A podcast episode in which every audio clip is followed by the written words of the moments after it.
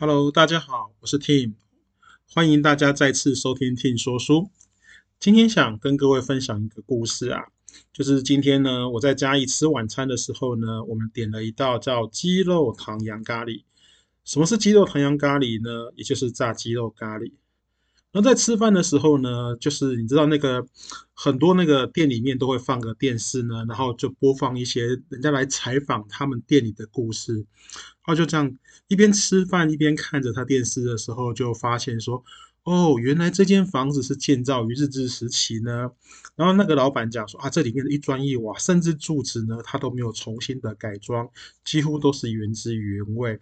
尤其那个窗哈，那种铁窗也是那种原来的那种的结构，只有室内的摆设稍稍做修饰而已。所以当我吃着这个咖喱饭的时候，对不对？突然把我思绪就拉回到日本时代了。我在想说，对，因为咖喱是在日治时期的时候传到台湾来，那时候咖喱可是一个非常先进的料理呢。呃，咖喱鸡也是现在的咖喱鸡，以前的咖喱鸡的写法是叫加里，就呃，它是写是加加减的加，还有李明的李，呃，咖喱鸡就是现在我们讲的咖喱鸡。它是什么时候传到日本的呢？也就是在一八七二年的时候。就是在一八七二年的时候，那个咖喱这种的料理方式传到了日本。因为早期日本人比较少在吃动物的肉品，也就是呃，其实也不能说是动物肉品啊，应该是说比较是路上的动物肉品。好，因为他们那个时候是被限制去吃这些的肉品，除非你是贵族。好，贵族的话就比较没有这一方面的限制。但是随着西洋人到了日本，对不对？他们就会。想吃一些牛肉啦这种的肉品的东西，所以随着日西洋人那个日渐的增多，所以慢慢的这些呃食物呢就会开始就是传到民间去，所以一民众也会开始会去尝试这些的食物，所以你看一下这种感觉，就会发现说，其实在日本在。动物肉食这一块的历史当中，它历史比较短一些，虽然它也蛮多蛮多这一种方面的呃料理食谱在记载啦，可是说真的，呃，民众在寻常的食材当中，应该是不太会出现这些食材的，所以他们在烹饪动物这个肉品的时候，对不对？他们怎么样？或是受不了？怎么样？因为那个。呃，瘦肉本身就有一定的腥膻，就是那个所谓的骚味，这是很难接受，你不知道该怎么去除。啊，像在中国料理的时候，就会喜欢用什么东西啊？葱姜蒜，或是用料酒，这样怎么样？这个肉品本身的腥味给去除，或是有些做法是怎样呢？就是像我们猪肉来讲的话，从呃像公猪的话，就会把它做阉割，为什么？就是那个让它膻味能降低，好是这种做法。可是像美国的时候很好玩哦，因为我在看是呃中式料理，我们当然是比较习惯这种所谓葱姜蒜的去腥的方法。可是，在美国它的烹饪方式是怎么样？它是把味道给提升，而怎么样？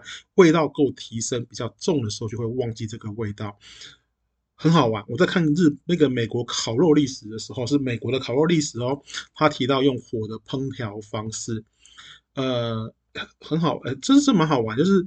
烤肉好像在美国是属于一个比较常见的料理，这是我读的书啦，因为我没有去过美国，所以我不太清楚。呃，真的是有机会，真的想再去看一看，说他们那种，因为这种这个他把那个烤肉形容的实在是让我很想去呃身临其境去吃一个烤。他是怎么样说呢？他的烤猪肉对不对？他只用什么东西？只用水跟盐去料理。它怎么样？它是把盐加到水里面去，把它抹在猪皮上。这个不是为了让它的咸度够咸哦，而是怎么样？是为了让猪皮表面才烤的比较焦脆。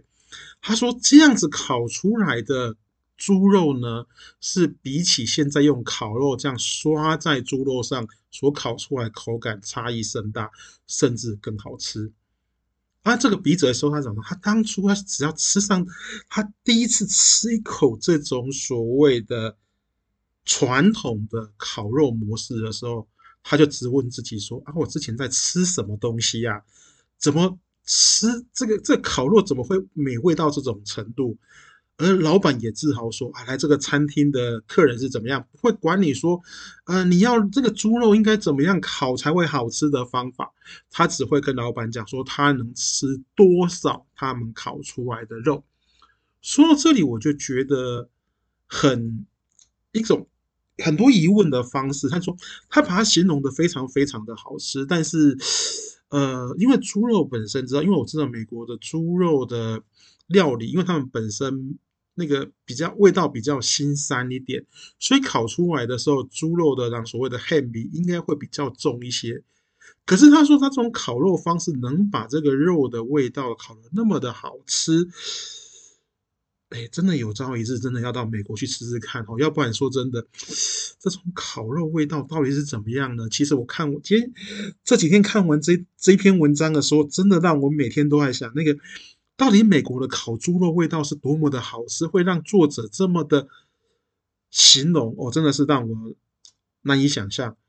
不过，不过我们先我们先回来回来回来哈，不要再讲那个美国的烤肉。我们今天讨论的是咖喱料理这一块。你想想看哈，日本因为他们这么久都没有在吃所谓的这种所谓的动物肉类的话，他很久去没有去接触，所以怎么样？太久没有去接触的话，就很难灵活利用这些食材。像日本，他们对鱼肉、海鲜类这种东西比较常在食用，而且这个吃的时间可能也比较久一些，所以他们很会去做生食这种这种鱼生啊，或者是做成那个类似什么东西腌制鱼肉这种方法的呃方式。可是瘦肉这种东西，说真的，它就是会有那种呃。很独特的新膻味，然后因为长时间没去使用它，也没有去料理烹调它，所以你当然很难灵活去使用这些食材。那这个时候，从传来咖喱这种味道重而且口感好的调味料的时候呢，就会怎么样？就会把这些问题给去除掉。